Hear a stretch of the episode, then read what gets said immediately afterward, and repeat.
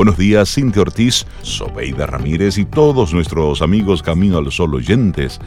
Muy buenos días, ¿cómo están? Yo estoy muy bien, Rey. Buenos días, Cintia, Laurilla, ya, Laurilla, ya, ya, ya, ya. chiste interno por aquí. Chiste interno. buen día, hola Rey Sobe, buen día Laura y buenos días a ti Camino al Sol oyente. Feliz miércoles, yo iba a decir lunes, ay señores. Sí, sabemos que hoy es miércoles, pero tenemos como si fuera lunes en el cuerpo. Feliz miércoles, 5 de mayo ya, wow. Sí. esto, esto, va, esto, va, como un poquito rápido. a mí me faltan como un par de días. Va, va rápido. No, está bien. Este va a un buen ritmo. Está bien.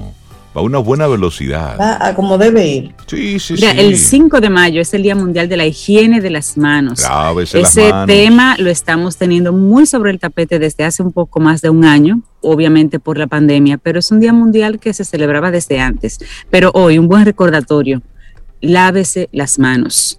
Todas las enfermedades pueden tener un control lavándose las manos. ¿Tú sabías que hubo un médico que fue el primero que habló en los 1800 por allá de la higiene de las manos como prevención para las enfermedades?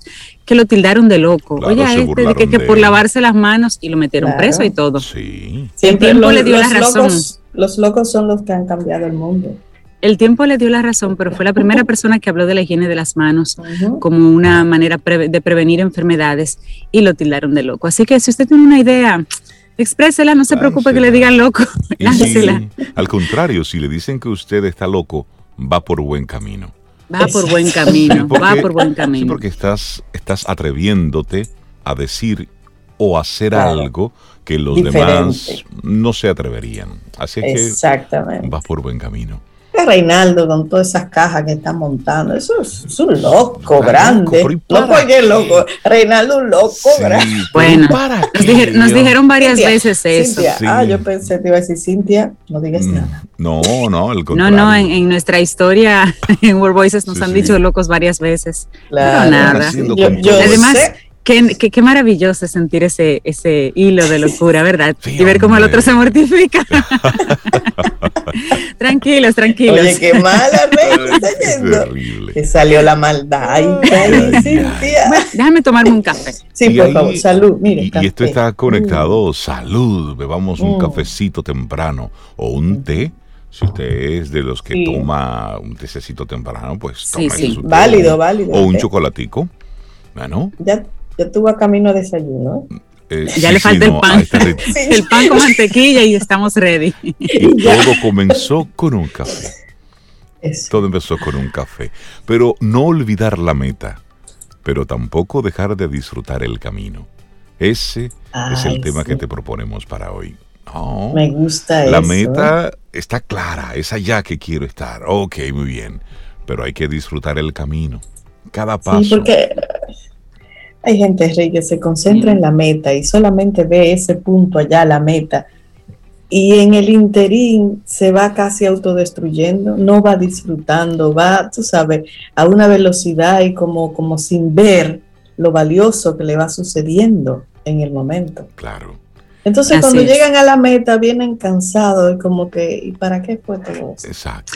Y hay un pequeño detalle, no siempre vas a llegar a la meta. Entonces, si no llegas a la meta, el camino es lo que te queda. Del camino es que es. puedes eh, agradecer o lo que puedes recordar. Así que el camino es muy importante.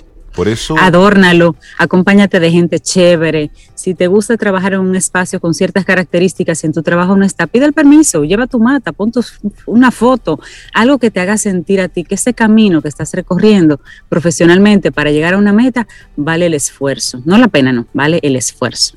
Así es. Exacto. Así es que ese es el tema que queremos proponerte en el día de hoy. Disminuye un poco la velocidad, huele un poco las rosas. Smell the roses, es decir, detente un poquitito, observa lo que está sucediendo. Y aquello que estás haciendo con tanto interés, pues mira, detente un poquitito más, tócalo más, siente las texturas y sigue el camino. Porque al final lo que queda no es el sabor de la meta, lo que queda es el sabor del camino recorrido.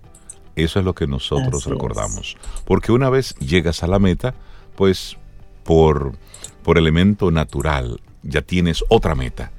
Entonces Las metas al final se convierten en esos puntos distintos de llegada. Pero lo que hace la vida es el camino, cómo lo viviste, a quién te llevaste o, a quién con, o con quién eh, conectaste en el camino. Claro, Eso es lo que se va a quedar. Y así arrancamos nuestro programa. Tenemos invitados. El autor de esa frase es. Especiales. ¿eh? Camino al Sol.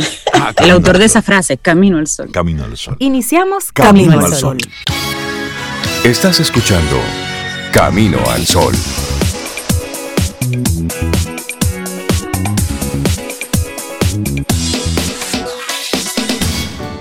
Laboratorio Patria Rivas presenta En Camino al Sol, la reflexión del día.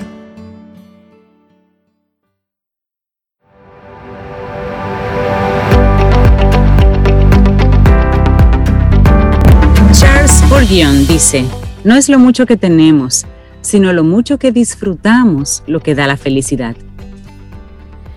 Y seguimos camino al sol. Vamos avanzando. Nuestra reflexión para esta mañana deja de pensar que no estás a la altura.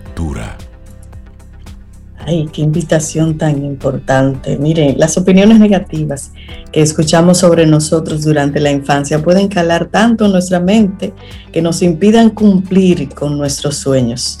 En la niñez, debido a la naturaleza social de nuestra especie, atribuimos a los adultos de nuestro alrededor el papel de modelo de referencia. Ellos, nuestro vínculo social más cercano, nos enseñan a través de sus palabras y comportamientos la complejidad del mundo, pero también nos aconsejan cómo actuar y nos indican lo que se espera de nosotros según qué situación. Bajo la tutela de nuestros padres, familiares y también de nuestros profesores, vamos asumiendo como normales determinadas palabras, ideas y conductas. No dudamos de ellas, las reconocemos y nos ayudan a sentirnos seguros, Cintia. Sin embargo, Sobe, Rey, esta guía que nos sirve para aprender a adaptarnos a la sociedad, lejos de ser siempre positiva, puede tener un lado oscuro muy limitador.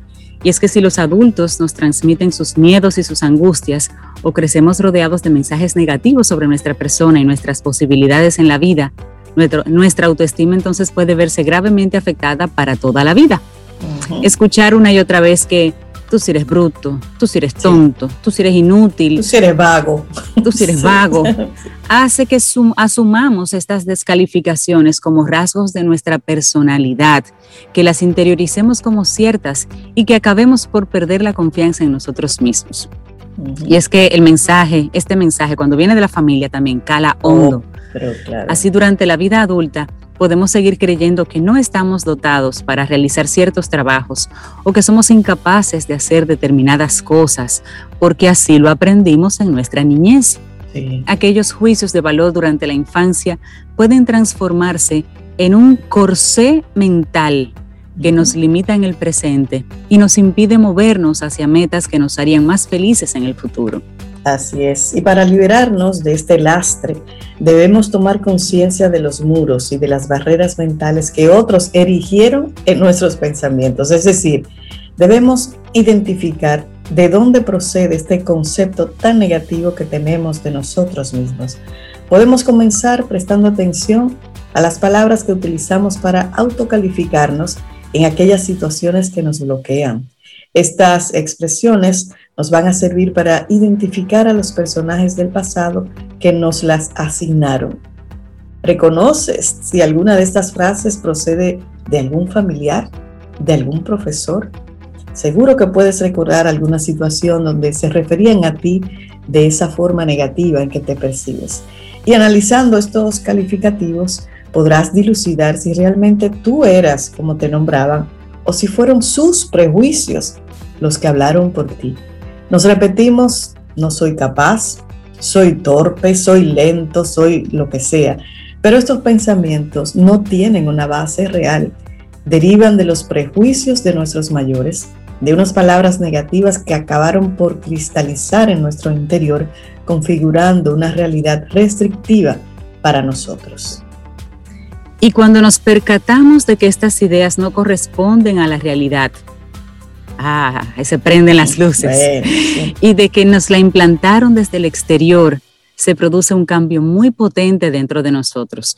Comprendemos que nuestras supuestas carencias no estaban inscritas en nuestro ADN, que no son reales y que nos fueron impuestas.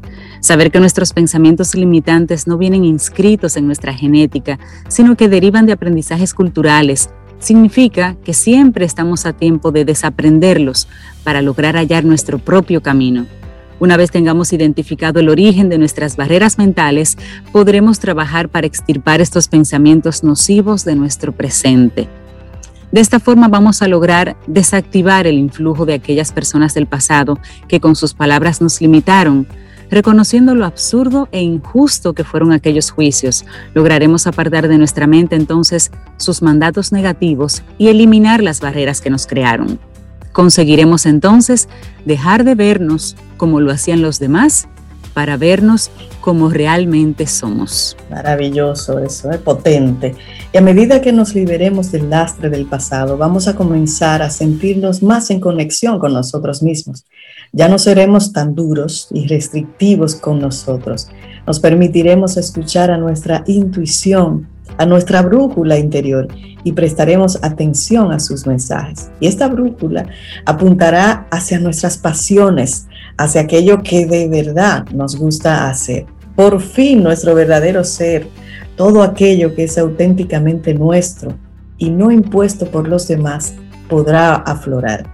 Habrá llegado el momento de confiar en nosotros y de seguir nuestro auténtico camino, de perseguir nuestras metas. Y aquí vamos a compartir, Cintia Rey, una serie de sugerencias para lograr seguir o abrir ese espacio de confiar en nosotros mismos. Y la primera, Cintia. Claro, la primera de ellas, céntrate en ti. Es imposible gustarle a todo el mundo. Y cuanto más atención le prestes a las opiniones de los demás, más te alejarás de ti y de tu propio camino. Ha llegado el momento de dejar de depender de la mirada externa. Comienza ya a confiar en ti y a confiar en tus decisiones.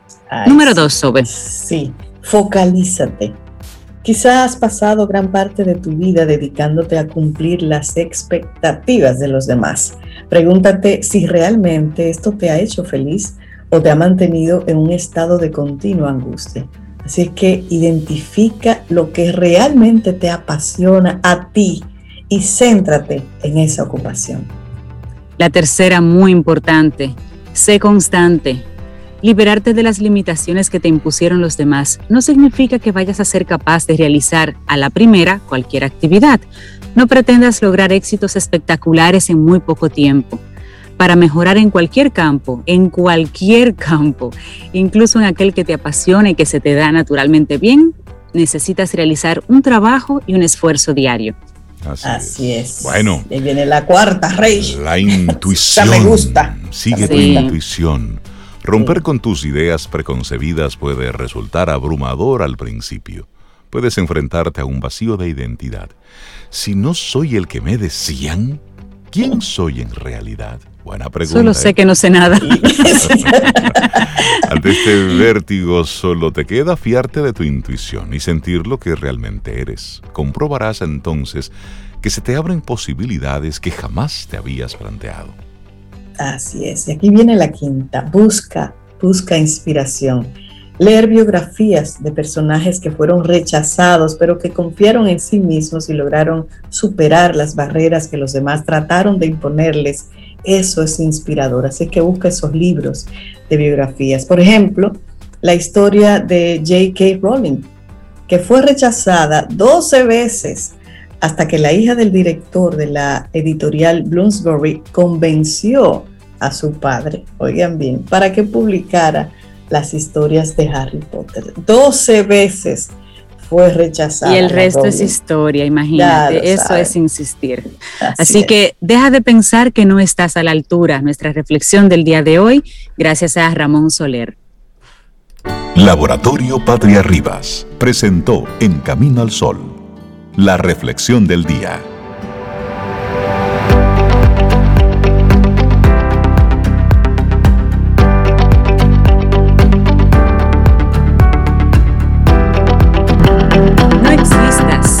Vive, sal, explora, prospera, desafía la autoridad, a veces.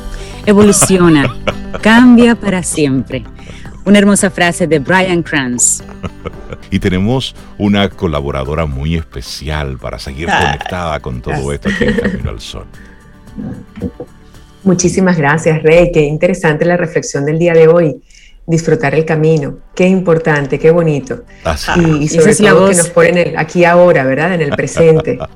La voz de la maravillosa Sharon Aikoman, ¿no? si no la han reconocido, diplomática de carrera, especialista en negociación y un ser con mucha luz, porque ella viene a hablar de cosas tan hermosas aquí en Camino al Sol. Sharon, buenos días. Buenos días, muy muy contenta nuevamente de estar con ustedes, celebrando nuestro aniversario. Celebrando, sí. sí. Me gusta eso de nuestro. Sí, sí, por supuesto. Yo me siento absolutamente parte de la familia. lo eres, lo eres, ya lo eres. bueno, y la, propuesta, la propuesta que nos traes, de bueno a extraordinario. Es decir, si no podía ser mejor, bueno, pues prepárate, que ahora viene algo extraordinario. Sí, a mí me gusta mucho este tema, Rey, porque entiendo que en este espacio además hemos conversado con, muchísimos colaboradores sobre el tema de liderazgo y sobre lo importante que es influir en forma positiva. Pero qué interesante es que cuando nosotros observamos a los mejores líderes en las mejores organizaciones, en los mejores países, y bueno, lo del calificativo mejor, por supuesto, eh, genera mucha subjetividad y muchas posiciones, pero en todo caso, en términos de calidad de vida, en términos de resultados, en términos de bienestar organizacional, vemos que los líderes extraordinarios, que tienen unas competencias muy particulares, marcan la diferencia. Y la pregunta para, para todos, para nosotros y para los que nos escuchan es, ¿cómo hacemos para hacer esa transición de bueno a extraordinario? ¿Qué debemos hacer? Mm. Y el debate o la pregunta que quiero generar, primero para ustedes tres, es, ¿qué debemos hacer? Enfocarnos en identificar a través, por ejemplo, de la retroalimentación de nuestros Camino al Sol oyentes o a través de los comentarios que nosotros mismos podamos generar uno al otro, en qué áreas tengo que mejorar, cuáles son mis debilidades, mis brechas o mis oportunidades para hacerlo mejor, o me tengo que enfocar en cuáles son mis fortalezas, en donde las cosas se me dan muy bien, naturales, automáticas. ¿En qué tengo que trabajar para pasar de bueno a extraordinario? ¿Qué piensan ustedes? Ay, yo en mis fortalezas. Ajá, Sobeida, en la música, en el arte. En, lo que se me da bien, ahí me enfoco. Y hay muchas cosas que se te dan bien, Sobe. Gracias. Yo pienso en una combinación de ambas, porque a veces tú haces algo que no está dentro de tu fortaleza, pero es lo que toca hacer. Entonces también la retroalimentación en esa área que te toca, aunque no seas fuerte en ella, es muy relevante para hacerte fuerte. Pues Cintia, me, aterriza. Aquí hay equilibrio. ¿Y qué dice Rey? ¿Qué dice Rey? Yo estoy igual por esa misma línea. Creo que es, es un balance. Ya tengo una fortaleza, pero no debo descuidar esa fortaleza, porque ese es un músculo que hay que estarlo ejercitando siempre. Y hay que observar las debilidades para ir trabajando en ellas, para convertirlas, si se puede, luego en una fortaleza. Y le pongo Él lo dijo más bonito. porque a veces hay cosas con las que no puedo. Es decir, hay cosas con las que simplemente debo vivir con ello. Entonces creo en un balance. Muy, muy interesante, qué bueno todas las respuestas de ustedes. Fíjense, lo, que quiero compartir en este espacio es eh, dos teorías. Por un lado, Peter Drucker, hace muchos años, 20, 30 años atrás, él decía que es muy difícil hacer que una debilidad se vuelva después una fortaleza. Nosotros podemos transformar una debilidad trabajando en ella con intensidad, con intención, con propósito, llevarla a niveles medios aceptables o más o menos buenos. Pero difícilmente en algo donde tenemos carencia, debilidad, dificultad, la vamos a llevar a algo sobresaliente, extraordinario. Eso nos decía Peter Trocker hace muchos años e indicaba que era mucho mejor enfocarnos en las cosas buenas para que esas, en donde ya tenemos fortaleza, donde ya tenemos habilidad, competencia, experiencia, la podamos llevar a un mejor nivel. Pero más recientemente, otros dos autores, eh, el doctor eh, Senger y el doctor Folkman, han trabajado en un libro que se titula Líder Extraordinario. Rescatan algunos elementos de los que había trabajado hace muchos años atrás Peter Drucker y nos insiste esta, en esta oportunidad estos dos nuevos autores que la tendencia natural de los líderes cuando retroalimentan a sus colaboradores, la tendencia natural incluso en pareja, cuando queremos tener una mejor convivencia, es observar en dónde nos va mal para tratar de minimizar o mitigar esas áreas de brecha, debilidad u oportunidad. Siempre la mirada ha sido que en el feedback, en la retroalimentación, en los diagnósticos, en las evaluaciones 360, en las evaluaciones de desempeño que se hacen eh, una vez al año por lo menos en las organizaciones, la mayoría de los líderes de forma natural y espontánea tienden a, vamos a observar en dónde falla Sharon, vamos a retroalimentarla de forma positiva, por supuesto, pero para que ella se enfoque en eso, en trabajar esa área y el año que viene, en la próxima evaluación de desempeño, pueda demostrar que esa brecha se minimizó. Pero el enfoque entonces, la orientación, la energía, la fuerza, se dirigen, wow, yo no soy tan buena en esto, o me tengo que mejorar tal cosa. Y desde el punto de vista incluso de la neurociencia, sabemos que cuando nos comunican algo que no nos agrada, automáticamente se genera adrenalina, estrés, aquellas hormonas que no necesariamente nos ponen receptivos, seguros, en confianza, contentos. Al contrario, de alguna manera nos ponemos, oye, wow, tengo que mejorar este punto y, yo quiero ser mejor, todos queremos ser mejores, en definitiva, todos queremos ser mejores personas y mejores profesionales. Pero, ¿qué ocurre a nivel psicológico, a nivel químico, cuando yo tengo, me levanto en la mañana y en lugar de escuchar Camino al Sol, me enfoco, wow, mi jefe me dijo que tengo que trabajar esta debilidad, o mi pareja me dijo que tengo que trabajar este punto. Si esa es la dinámica o la intención o el propósito, ¿qué ocurre? ¿Realmente vamos a desplazar esa debilidad? ¿Realmente vamos a estar en sintonía con el trabajo que debemos hacer a nivel de energía, a nivel de intención, a nivel de pensamientos y emociones para trabajar eso? Puede que sí y puede que eso lo llevemos gradualmente, eventualmente a un punto mejor, pero no necesariamente excelente. Por eso la propuesta de, de Stenger es que si, como decía Sobeida, nosotros nos levantamos en la mañana sabiendo que somos muy buenos en algo, una, dos, tres cosas. Hay varias cosas que se nos dan muy bien y me siento orgullosa, contenta de que puedo trabajar esto. Además me elogian, me felicitan, me celebran. ¿Qué ocurre desde el punto de vista de la neurociencia? ¿Qué ocurre a nivel químico? Me siento bien, entonces, a nivel de intención, propósito, emociones y pensamiento, es más fácil trabajar en fortalezas, por supuesto, que en debilidad. Y allí es donde podemos dar un salto de bueno a extraordinario. Y cuando hablamos de equipos, de pareja o de equipos, sin duda que lo que hace una empresa exitosa es contar con talentos que se complementen, pero en donde todos son muy, muy buenos, no mediocres. No, en japonés hay una expresión y me acaba de llegar, mamá significa más o menos. Más o menos. Sí, no mamá, sino excelentes. Porque si Sobeida es excelente en lo que ella hace, Cintia es excelente en lo que ella hace, Rey es excelente, pero quizás Sobeida tiene algunas áreas de oportunidad, pero se complementan los tres. Esto es un equipo extraordinario. Ahora, ser excelentes en todo, bueno, definitivamente que es un gran reto, no es fácil, pero creo que la propuesta de Senger, que se desarrolla un poco más porque plantean 16 competencias específicas para un líder, no las vamos a abordar aquí, pero quienes tengan interés pueden investigar. Ellos plantean cinco pilares para un líder extraordinario y dentro de esos cinco pilares, 16 competencias. El pilar más importante y yo creo que vale la pena reforzarlo, es el carácter, la integridad, la honestidad, los valores, ser coherentes entre lo que decimos que somos y lo que hacemos, como dicen en inglés, walking the talk, que es hacer lo que creemos que somos y ser coherentes allí. Esa es la principal, digamos, el principal pilar, que presentan Senger. Pero en definitiva a mí me parece bien interesante que hoy en esta reflexión de enfocarnos en las metas y caminar conscientes, en este camino maravilloso de la vida que nos regala oportunidades para evolucionar y crecer, también pensemos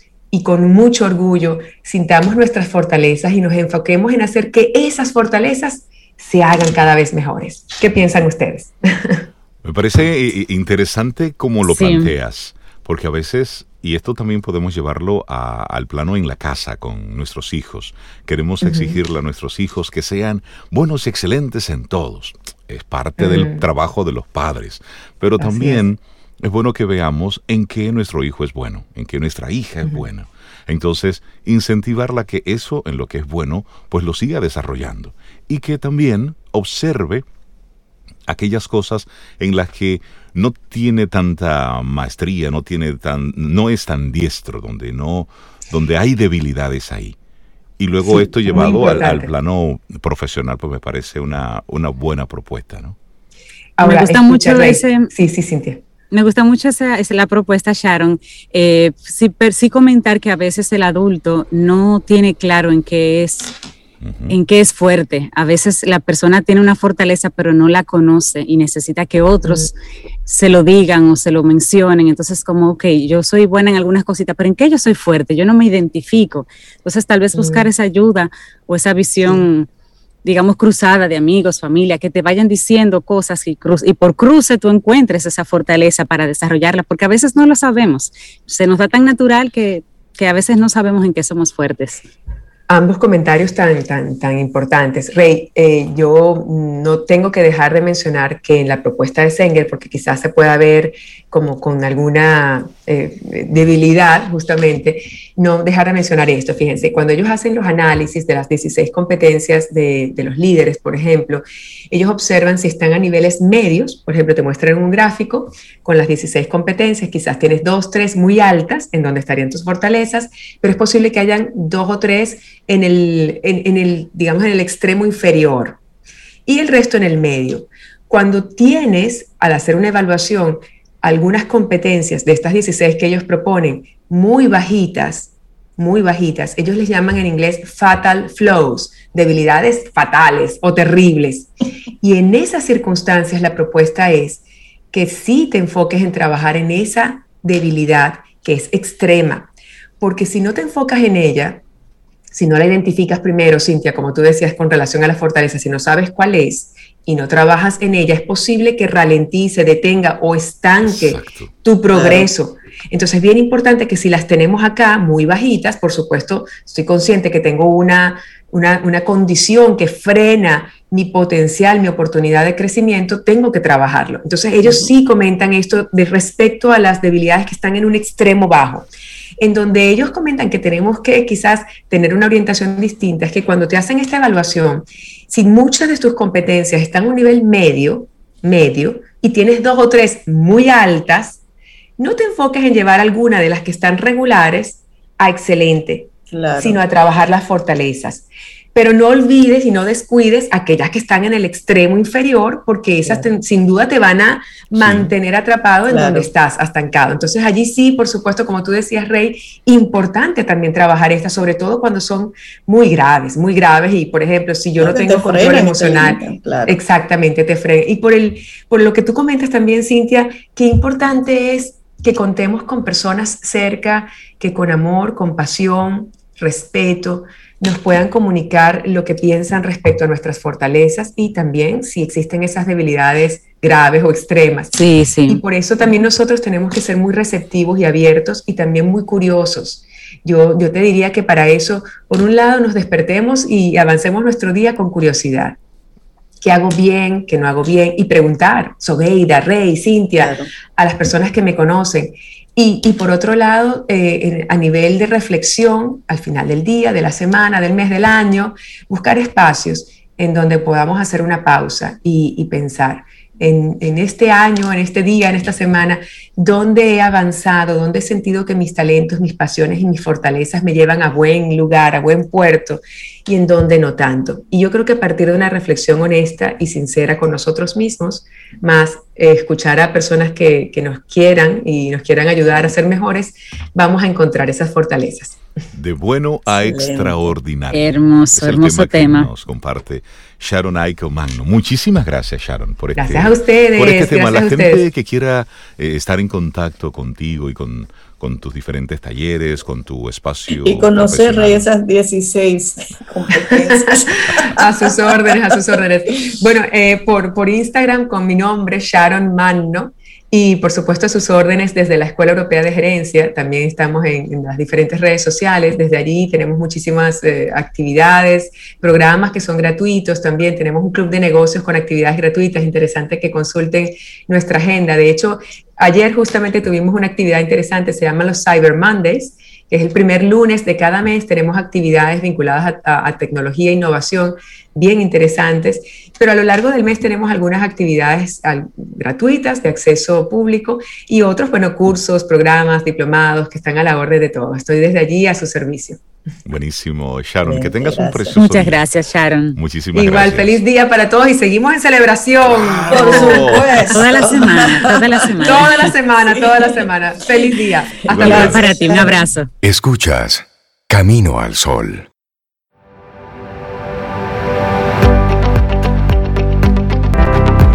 Los buenos días, la bienvenida a Caril Taveras de Ideox. Ella es experta en estrategia comercial, bueno, y ha desarrollado una maestría en, en estos últimos tiempos en transformación digital.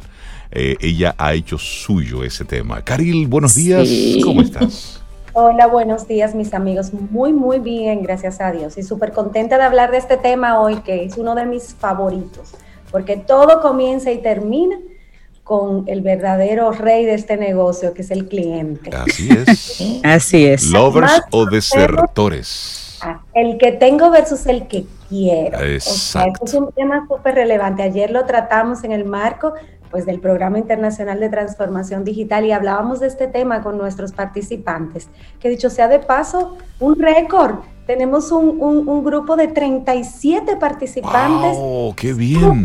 Súper buen grupo, así que muy, muy satisfechos con este, con este grupo, esta tercera corte. Pero bueno, hablemos de este tema que nos encanta. Ustedes dirán, bueno, Caril siempre nos habla de los lovers y de repente hoy ha colocado un ingrediente adicional, el desertor. Comencemos por definir quién es un lover en el contexto de una marca este, y quién es un desertor que probablemente se va a convertir en el gran hater de las marcas. Un brand lover es un seguidor de una marca que muestra pues unos comportamientos muy particulares, tiene un relacionamiento con sus marcas eh, realmente que llaman la atención porque es lo que conocemos como un fan. Esta es una persona que va a elegir siempre la misma marca al momento de comprar un producto de una categoría particular emocionalmente está vinculado a sus marcas, está dispuesto a hablar con ellas, eh, de, ella con sus amigos y con completos extraños en el marco tanto offline como online. O sea, es lo que llamamos un advocate, o sea, alguien que está dispuesto a defender su marca por encima de todo. La defiende cuando un hater o un cliente insatisfecho se atreve a publicar o a comentar algo que sea negativo o que se considere que está detractando a su marca o a su proveedor de servicio. Que comete esa frescura. No, no se puede delante de un lover, jamás. Es un fan de marca y es alguien que está absolutamente polarizado. Con ellos no hay medias tintas, no hay áreas grises.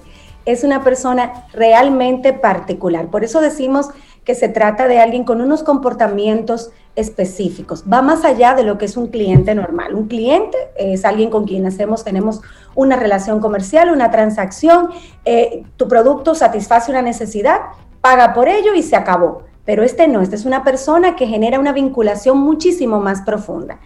Hay muchas marcas que generan este tipo de relación y atracción y esto no es fortuito. O sea, realmente son marcas ultra disciplinadas en mantener muy activa una estrategia cliente céntrica. Podemos decir que es una marca que tiene un ADN cliente céntrico. Los colaboradores de esas marcas, de esas empresas dueñas de las marcas, son personas que casi como que han hecho un proceso de lavado mental porque entran a formar parte de un grupo de personas que tienen unos comportamientos muy particulares para poder mantener vivo ese ADN cliente céntrico del que estamos hablando. Por ejemplo, marcas como Apple, lo hemos hablado en el pasado, Star Wars, ¿te parece familiar, Reinaldo? Que Star Wars tenga Ayer era el día de Star Wars. Ayer, era el día de Star Wars. Ayer la gente, y era interesante ver cómo marcas estaban apoyando a esa marca Star Wars. Es decir, y es, es decir, a mí eso me llamó mucho la atención y quería eh, eh, encontrar el espacio para mencionártelo. Porque una cosa es cuando un consumidor eh, normal, una persona, está consumiendo una marca, pero cuando una marca, una empresa, también la está, se está identificando con otra marca, pues ese endoso es mucho más fuerte es una de las tendencias del marketing digital del 2021 y podemos hablar de eso en un próximo programa porque hay cosas súper interesantes por ahí. Pero bueno, Ferrari es otra de las marcas que genera, cultiva y desarrolla una buena estrategia de brand lover. Entonces, hablemos del desertor de las marcas, que digamos viene a ser lo opuesto.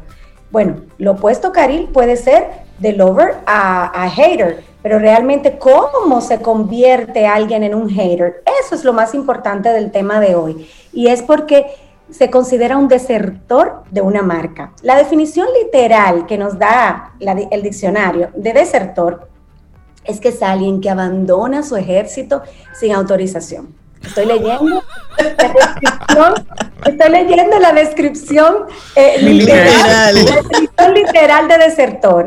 Abandona una obligación, abandona una causa que defiende o a un grupo con el que está comprometido. Y es aquí donde está la clave de cómo llegamos a ser un hater. ¿Por qué? Porque el desertor es porque una, si es alguien que es desertor, es porque una vez fue parte activa del equipo de lovers de las marcas.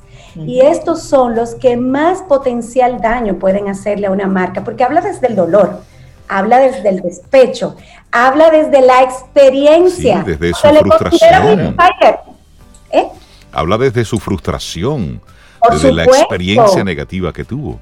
Por supuesto, imaginemos un, un, lover de una marca como Apple, que de repente pues su, marca le falló en, una, en una situación muy puntual y era, digamos, el presidente de lo, del club, de, fan club. de su empresa, por llamarlo de alguna manera. Y de repente esta persona siente que su marca le falla y tiene que presentarse frente a sus compañeros como derrotado, porque ha sido una persona que ha hablado, que ha defendido frente a sus compañeros, que son también fans de otras marcas, como cualquiera que tenga el sistema Android, porque aquí más se trata de, sistemas que de marca específicamente cuando son de Android. Bueno, y un buen día ese cliente vive una experiencia que les rompe el corazón, ¿sí? Porque se comportan como si fueran enamorados, que, que son traicionados, ¿verdad? Por su gran amor. Por, despecho voy a comprar otra marca. De maldad. De maldad, no. Ojalá compraran otra marca solamente porque comienzan a detractar aquella marca que conocen, porque necesitan mantenerse alejados de tal manera que sus congéneres se den cuenta que ya no forma parte de ese grupo de certeros. Ya no más. Y ese es el momento donde las marcas aprenden de forma muy dolorosa que en esencia tu peor enemigo y tu mejor amigo tienen en común que saben todo de ti y que están permanentemente atentos a lo que haces. Y es así como pasa un lover a hater. Entonces es porque se convierte en un desertor. ¿Cómo impedir entonces que un lover se desenamore y pase al bando enemigo? Bueno, a nosotros nos gusta siempre hablar de resultados de investigaciones y demás que sustenten de forma gráfica estos comentarios. En el año 2019 hubo una encuesta en redes sociales, desconocemos la fuente realmente, no la, no, la tenemos, pero lo relevante es que coincide con lo que ha sido nuestra experiencia laboral, ¿verdad? Y profesional de tantos años. ¿Por qué se pierde un cliente? El 1% decía que solo por fallecimiento. El 3% decía el cliente cambió de dirección. El 5% dijo hizo amistad con un proveedor competidor nuestro. El 9% dijo fueron atraídos de otra forma por la competencia. El 14% dijo mostraron insatisfacción por el servicio recibido. Y un 68% dijo el cliente piensa que no te importa. Mm, wow. Es un tema de despecho. Indiferencia. Indiferencia total, es un tema de despecho. Es que más claro de ahí, ah. amigos, es imposible. Es como toda relación en la vida. Hay que trabajarla día a día, hay que cuidarla, hay que alimentarla para que crezca y florezca. Si no, está destinada a morir. Muy interesante, Caril, porque tú, este, esta información, y perdóname, Rey, esta información lo que deja entrever es que no necesariamente el cliente no nos perdona un fallo Lo que no perdona es sentir que nosotros le fallamos y que no nos importó fallarle y no nos importó tratar de recuperar esa confianza o ese cariño otra vez. Es así. Y una de las, de las grandes eh, áreas de oportunidad eh, que quienes la sepan capitalizar van a, poder lograr eh, afianzar sus seguidores y sus, y sus lovers es la transparencia. El, consumidor y el cliente 3.0 ama la transparencia. Si te equivocaste, dime lo que yo te voy a perdonar como en las relaciones personales. ¿eh? Pero dímelo, admítelo. No me lo, no me lo ocultes porque entonces te creo una crisis mediática porque voy a ir a las redes y voy a contar que te portaste muy mal conmigo. Entonces es, es, es interesantísimo ver las razones por las que realmente podemos convertir un lover en desertor que se va a convertir en un hater. Entonces, algunos puntos a considerar para que podamos eh, tener, digamos, recomendaciones sobre cómo evitar que esto pase. Número una, una antes, eh, compartir, hace rato, yo necesito saber qué es lo que ella está Compartir una frase de Walter Rizzo, el psicólogo muy conocido aquí, sobre la indiferencia y los amores, tú sabes, porque él, él, es fuerte. Él dice, cuando ya no te amen, lo sabrás aunque no te lo digan.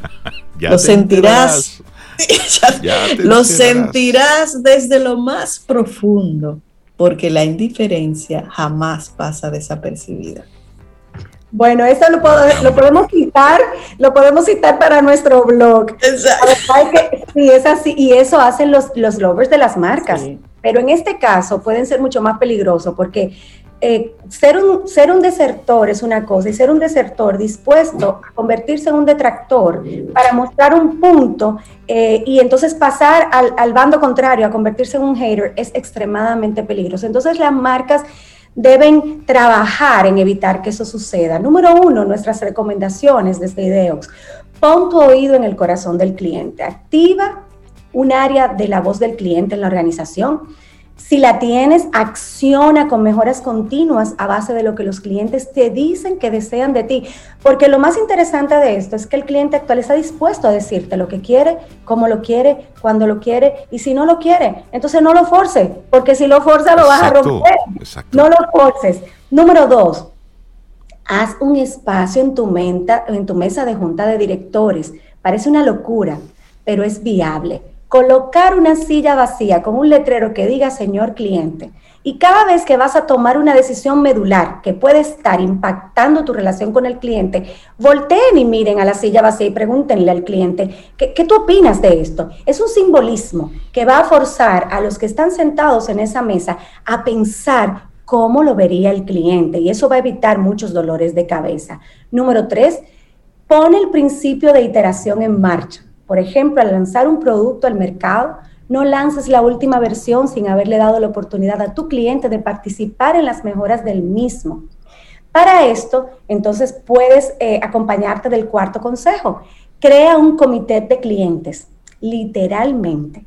Invita clientes a ser parte activa de tu mesa de colaboración y de conversación para la mejora de tus procesos. En el modelo B2B, por ejemplo, funciona súper bien pero en el B2C la gente piensa que, bueno, se trata de una investigación de mercado. No, nuestra recomendación va un poco más allá. Mira cómo lo hacen las grandes que ya lo están haciendo e inventa tu propia dinámica. Sienta a tus clientes en una mesa de diálogo. Nada le gusta más al cliente 3.0 que ser parte de las decisiones de las marcas para las que se constituyen lovers. Y asegúrate de que en algún momento también le estés preguntando a un hater, ¿por qué te fuiste? ¿Por qué desertaste? Porque te va a dar mucha idea de cómo mejorar tus procesos y tu propuesta de valor. Y por último, si no funciona, rómpelo. La era del producto ya pasó. Estamos en la era del cliente, por lo que el modelo de negocio debe ser constantemente evaluado para comprender si satisface las necesidades de ese cliente. Esta es una raza de clientes muy avanzada. Si algo no funciona, asegúrate antes de cambiarlo de que tiene arreglo según las expectativas del cliente. Porque sabemos que los cementerios empresariales están llenos de organizaciones que tuvieron muy buenas intenciones en un momento, pero que realmente no supieron entender los tiempos, no fueron ágiles en observar las tendencias y si no, pues basta solo con echar una mirada a Kodak, a Nokia, a Xerox, a Blockbuster, a Segway, a BlackBerry, a MySpace, y la lista sigue. La lista de, empresas en ese cementerio em, empresarial es bastante larga. Este es un tiempo eh, bastante complejo, convulso, los clientes nos llevan muchos pasos de ventaja en el conocimiento, no solo de nuestra propuesta de valor, sino de la propuesta de valor de nuestros competidores. Y no podemos olvidar que en los meses de confinamiento, el 68% de la población mundial probó económicamente activa, probó otro proveedor de servicios, fue capaz de comprarles a un suplidor que estaba en un lugar remoto que nunca había conocido y ha tenido la experiencia de, vivir una, una, de tener una vivencia con una marca completamente diferente a la tuya. Así que de ahí a desertar hay un paso si no somos capaces de satisfacerlo. Este tema nos encanta. Vamos a, subir a nuestro blog en el día de hoy, pues eh, un contenido un poco más robusto que lo que hemos podido compartir hoy con nuestros Camino al Sol oyentes. Pero recordar que todo hater pasó por un proceso de desenamoramiento de una marca para la que se constituyó en un lover en algún momento. Hagamos la tarea, gente. Eso Karin Taveras de Ideox, muchísimas gracias por compartirnos esto de lovers o desertores, el cliente que quiero versus el que tengo. Que tengas un excelente día y recordamos los contactos de Ideox. Nosotros estamos en, bueno, en todas las redes sociales, pero pueden accesar a ellas a través de nuestra página web, ideox.net, y por ahí pueden conectar no solo con este contenido, sino con el contenido que, colocamos en, nuestras diferentes redes sociales. Muchísimas gracias a ustedes, los quiero. Un abrazo. abrazo, Un abrazo. Linda día. Un abrazo. Escuchas Camino al Sol.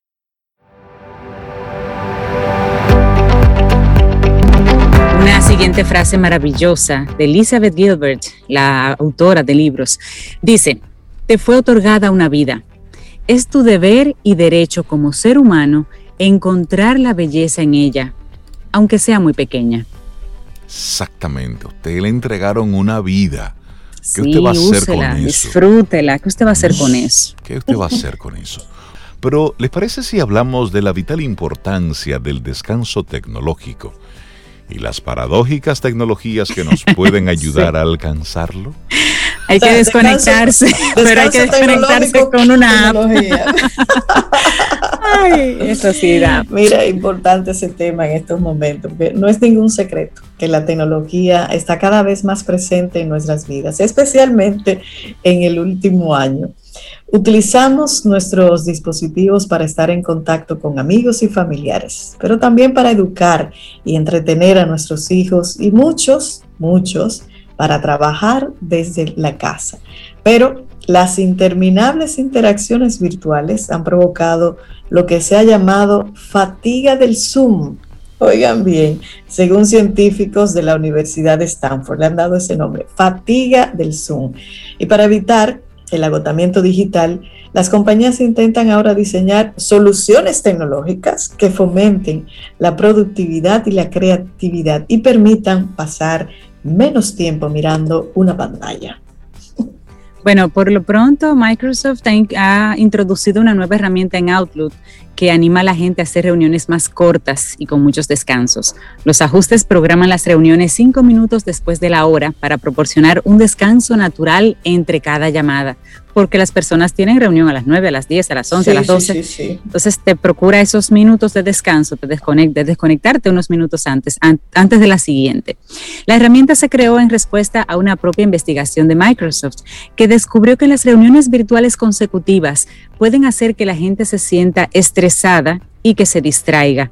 Y sumemos eso a los chiquitos conectados de 8 a 1 en un Zoom cogiendo clase y el profe luego dice que el niño no atiende. Es muy difícil, la verdad. Los investigadores realizaron escáneres cerebrales a 14 personas durante cuatro reuniones consecutivas de media hora, unas sin pausas y otras con pausas de 10 minutos entre cada sesión. Y ese análisis, señores, reveló que la ausencia de descansos llevó a un fuerte aumento de los niveles de estrés, especialmente al pasar de una llamada a la siguiente. Porque el cerebro dice otra Eh, vez, señores, otra sí, más. es que- Eso, eso, Sí. Señores, señores, es que es, es agotador, es agotador Sí. para un adulto. Imagínense ustedes para un niño que no tiene idea de lo que está pasando.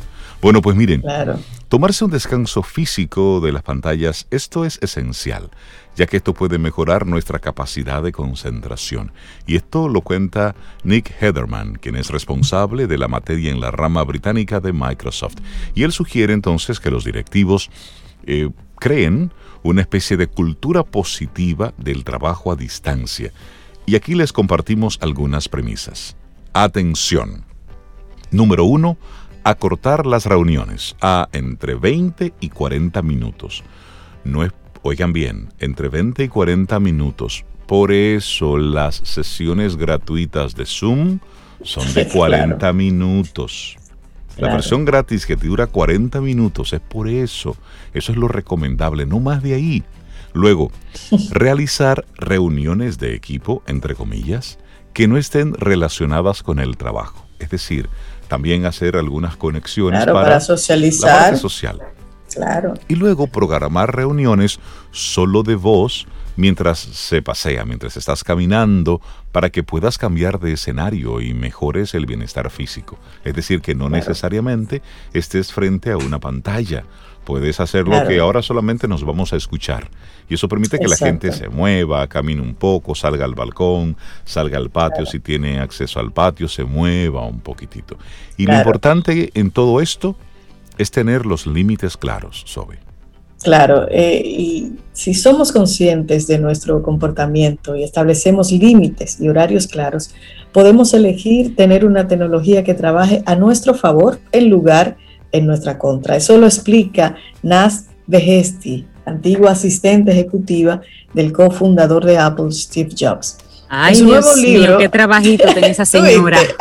Sí, debe ser difícil el trabajo de ella en esa época. Bueno, en su nuevo libro, Pausa, Respira, Elige, conviértete en el CEO de tu bienestar, así se llama el libro, destaca la importancia de aburrirse, una lección que aprendió Jobs para fomentar la creatividad. Qué interesante. La próxima vez, dice en su libro, la próxima vez que tenga un hueco de tiempo en su día, absténgase de llenarlo. Quédese tranquilo, deje ese hueco ahí. Resiste a coger el teléfono o a usar otros dispositivos electrónicos que podrían entretenerte temporalmente con algo que te disperse, como la interminable actualización de tus redes sociales o estar ahí mirando qué dijo Reinaldo, qué dijo Cintia, qué publicó excelente consejo. Exacto. Hay un creciente número de estudios científicos que demuestran que los teléfonos y las notificaciones tienen un efecto perjudicial en la productividad y la atención. Así es que ojo con eso. Bueno, hay una investigación de la Universidad de California en bueno, que descubrieron que se tardaba 23 minutos en volver a una sola tarea después de una notificación. O sea, una persona tardaba 23 minutos en volver a reconectar con lo que estaba haciendo después Sí. de una notificación. Y las personas conseguían centrar su atención en los ordenadores durante una media de solo 47 segundos antes de pasar a otra pantalla como la del teléfono de nuevo. Y la investigación sugiere que las notificaciones pueden llevar tiempo para recuperarse, provocar errores también y causar estrés. Por eso es importante otro límite, el límite diario, Rey. Así es, bueno, tanto Apple como Google han tratado de capacitar a los usuarios de los smartphones con la función Screen Time de Apple y la herramienta digital Wellbeing, Wellbeing, de, ujú. sí, de Android. Este dispositivo, el dispositivo del usuario, le informará de cuánto tiempo pasa en cada aplicación y cuántas notificaciones ha recibido. Esto es como una especie de inventario de cómo estuviste en la semana, cómo estuvo la actividad. Se pueden entonces establecer límites y horarios y personalizar las notificaciones. Además, Google añade una nueva función que enviará una alerta indicando que hay que levantar la vista del teléfono al caminar. Sin notificaciones, incluso la presencia de un teléfono puede reducir la capacidad de concentración, según un estudio de la Universidad de Chicago. Pero hablemos de la desintoxicación digital. Sí, porque mira, para las personas que no tienen fuerza de voluntad para desactivar las notificaciones, y hay muchas de esas, ¿eh? existen soluciones de hardware tecnológico. Por ejemplo, el Light Phone es un sencillo teléfono móvil que pretende eliminar las distracciones provocadas por los smartphones. También puede incorporar una calculadora, un sencillo reproductor de música y una herramienta de podcasting. Y tiene capacidades muy básicas, llamadas, mensajes de texto y de grupo, y tiene una alarma. Pero el teléfono nunca tendrá redes sociales, tampoco navegación por internet, correo electrónico o noticias o anuncios. Esa promesa la hace la empresa. Los pedidos de este Light Phone han aumentado considerablemente durante la pandemia ya que la gente tiene dificultades para desconectarse en la casa. El problema sigue ahí. Si acaso es peor porque estamos encerrados, explica el cofundador Kaiwei Tan. Solo el 50% de los usuarios del iPhone lo utilizan como teléfono principal. Muchos lo utilizan para el fin de semana, en vacaciones o por la noche cuando quieren descansar interesante ese teléfono. Para tener ese otro, sí, es cierto. También lo usan para redactar documentos, para editarlos. Eh, muy bien, parece una tablet, pero se siente como si se escribiera en papel, por eso lo usan para eso. La tecnología también puede convertir tu escritura a mano en un archivo de texto para enviarlo luego por correo electrónico, pero está diseñada para llevarte a un estado de productividad. No se puede navegar por internet, cero perdedera de tiempo por ahí, recibir correos electrónicos o incluso consultar la hora. Es una camisa de fuerza para que usted mismo se cuide de usted Por mismo. pronto te, invitamos a, a, que identifiques este libro, Pausa, Respira, Elige, que fue escrito por esta joven Nas Beheshti, que fue la antigua asistente ejecutiva del cofundador de Apple, Steve Jobs. A ver, ¿qué nos comparte ella por ahí? Señores, llegamos ya al final de nuestro programa Camino al Sol, correspondiente a este miércoles, mitad de semana. Recuerda que el viernes a las 7 de la noche tenemos una cita. Vamos a estar celebrando nuestro noveno aniversario y lo haremos en la plataforma de YouTube. Una presentación con amigos, artistas queridos, quienes tienen para todos nosotros, para ti, Camino al Sol oyente, música, tenemos eh, arte en casa. Así que te invitamos a que juntos celebremos. Síguenos ahí entonces en las redes sociales para que tengas todos los, todos los datos. Estará con nosotros nuestro querido Pavel Núñez, estará Manera, eh, Diego Jaar estará con nosotros, pero también Pablo Polanco, Besha, también. Sí, ah, Constanza Liz estará con nosotros también. Es decir, lo que va a ocurrir el viernes será bien chévere. De verdad que sí. y, otros invitados especiales, sorpresitos. Muy especiales. Vamos a cantar nosotros. Claro que mejor sí. Mejor no, mejor no, mejor no. Siempre cantamos. Vamos a atrevernos, Cintia. y nos vamos con música. Mañana, claro, si el universo sigue conspirando, si usted quiere y nosotros estamos aquí, tendremos un nuevo camino al sol y esperamos que hayas disfrutado del contenido del día de hoy. Recuerda nuestras vías para mantenernos en contacto. Hola arroba caminoalsol.do. Visita nuestra web y amplía más de nuestro contenido. Caminoalsol.do. Hasta, Hasta una, próxima, próxima edición. Y pásala bien.